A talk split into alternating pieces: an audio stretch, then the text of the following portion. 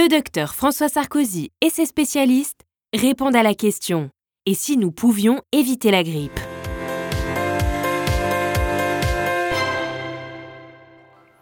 Bonjour et bienvenue sur touspourlasanté.tv, votre magazine santé sur le web.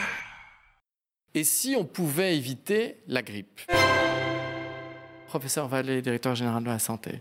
La vaccination est une partie du bouclier euh, sanitaire que nous avons à établir chaque année contre la grippe, qui comporte aussi l'isolement des personnes qui euh, sont euh, éventuellement porteuses du virus, ou d'écarter de personnes qui seraient fragiles ceux qui sont porteurs du virus. C'est aussi l'usage de, mesures barrières, comme le fait de se laver les mains, le port du masque, qui est quelque chose qui n'est pas encore bien répandu dans notre société, à la différence de, de certaines sociétés asiatiques. Donc c'est un ensemble de mesures. On en est où de la couverture vaccinale en France? Quand on regarde les chiffres À peine 50%. Oui. À peine 50%. et donc ça stagne quand même. Mais oui, on peine. Et peut-être. Alors, quand on parle de 50%, on peut considérer les groupes à risque où ça atteint à peine 50% également. La population générale, on est bien en dessous de, de cela. Oui, en moyenne, si on prend la population française de plus de 15 ans, on est aux alentours de 20% au total. Donc c'est pas suffisant. Il y a des différences euh, géographiques? D'une manière générale, les gens sont mieux vaccinés dans le nord que dans le sud. Il y a une espèce de gradient nord-sud et puis un petit gradient aussi ouest-est. Mais la grippe, elle, elle a, des frontières, la grippe ou pas? Non, non, non. Et puis la grippe, elle a surtout marqué euh, dans le sud de la France, en fait, l'année dernière. C'est là où il y a eu les épidémies les plus importantes. Donc, euh, alors, faire une relation de cause à effet, c'est peut-être un peu un raccourci. Mais il est clair qu'on a une population qui est de plus en plus âgée dans le sud de la France, hein, puisque c'est là où les gens vont prendre leur retraite. Et c'est clair que pour avoir un impact collectif, il faudrait qu'on puisse euh, être vacciné à un niveau un peu plus élevé, mais surtout que les personnes qui sont en contact des fragiles soient vaccinées. Donc on dit que la, la couverture vaccinale, c'est-à-dire le taux de Français vaccinés stagne. Il y a quand même chaque année des campagnes de vaccination contre la grippe. On est déçu des résultats des campagnes de vaccination. Vous faudrait-il plus de moyens et quoi comme moyens pour que ça puisse avoir plus d'impact qu'on essaye de mettre un terme à cette culture de la sinistrose que nous avons en permanence.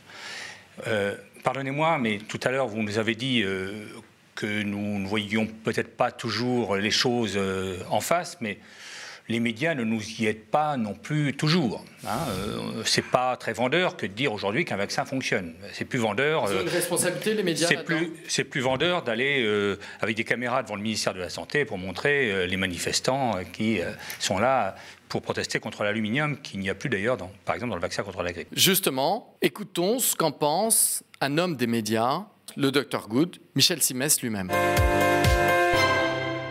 Les médecins euh, sont bien évidemment pour la vaccination, mais je pense qu'ils se disent euh, que pour certains vaccins, oulala, si les parents veulent pas, je vais pas insister parce que c'est pas la peine que je prenne des risques. Les parents aujourd'hui demandent à être rassurés par le médecin parce qu'ils lisent les articles, parce qu'ils voient la désinformation, mais qu'eux prennent comme une véritable information concernant les vaccins, et qui viennent voir leur médecin en leur disant voilà, rassurez-moi. Bon, les anti-vaccins, euh, ils comprennent rien, et c'est ces gens-là qui sont dangereux, parce que ce sont eux qui mènent euh, les, études, comme celles qui peuvent être publiées par les journaux. C'est toujours facile de taper sur les médias, mais je crois qu'il faut une certaine responsabilité de la part des radios, des télés, des journaux, des magazines, qu'ils arrêtent de donner la parole à ces gens-là, qui suivent les études telles qu'elles sont réellement faites par des gens qui savent de quoi ils parlent, qu'on donne la parole aux spécialistes de la vaccination ou de la santé publique en France, parce que c'est toujours plus intéressant d'avoir un joyeux ou un rivasi qui va venir mettre le buzz en disant oui, mais on nous cache des choses, euh, le complotisme ambiant, etc.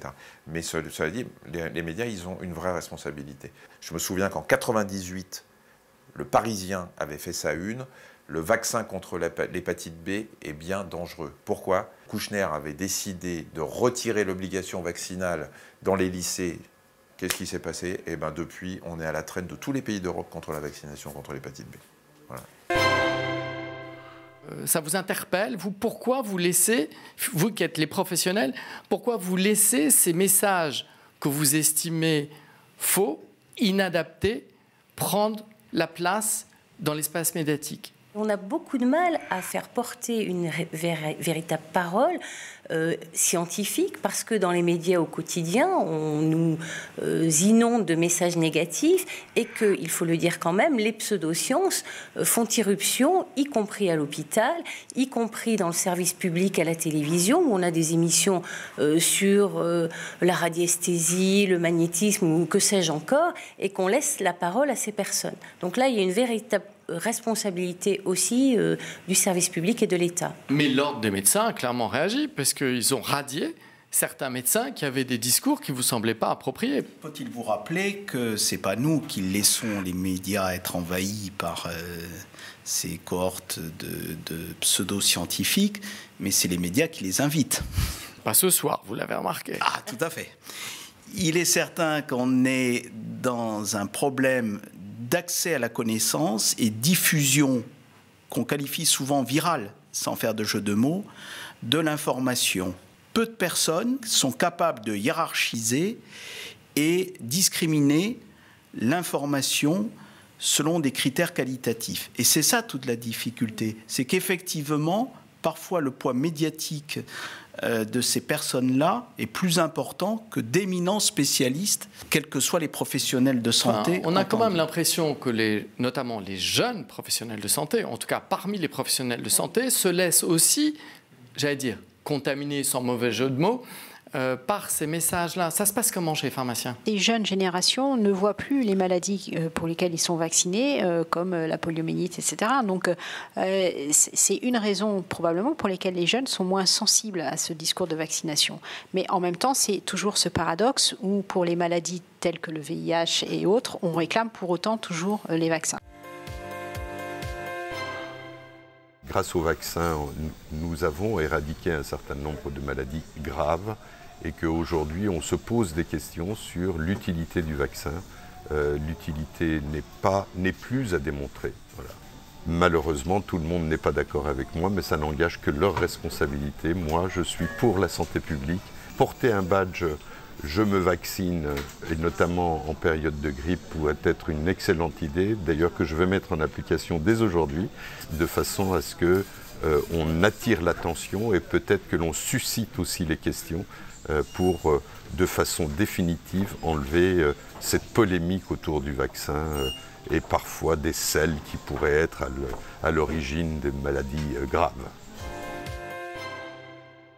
Moi, je dis à mes patients qui viennent à la pharmacie m'interroger sur la vaccination, je dis, vous avez peur du vaccin? Essayez la maladie on en discute après. Donc, euh, Et ça, ça marche? ah Ça les convainc? Ah bah oui, il suffit d'avoir un discours, je dirais, assez frappant, certes, pour que tout d'un coup, ça éveille quand même une certaine euh, conscience. C'est ce qu'on essaie de faire, nous, avec vous, euh, ce soir. Merci beaucoup.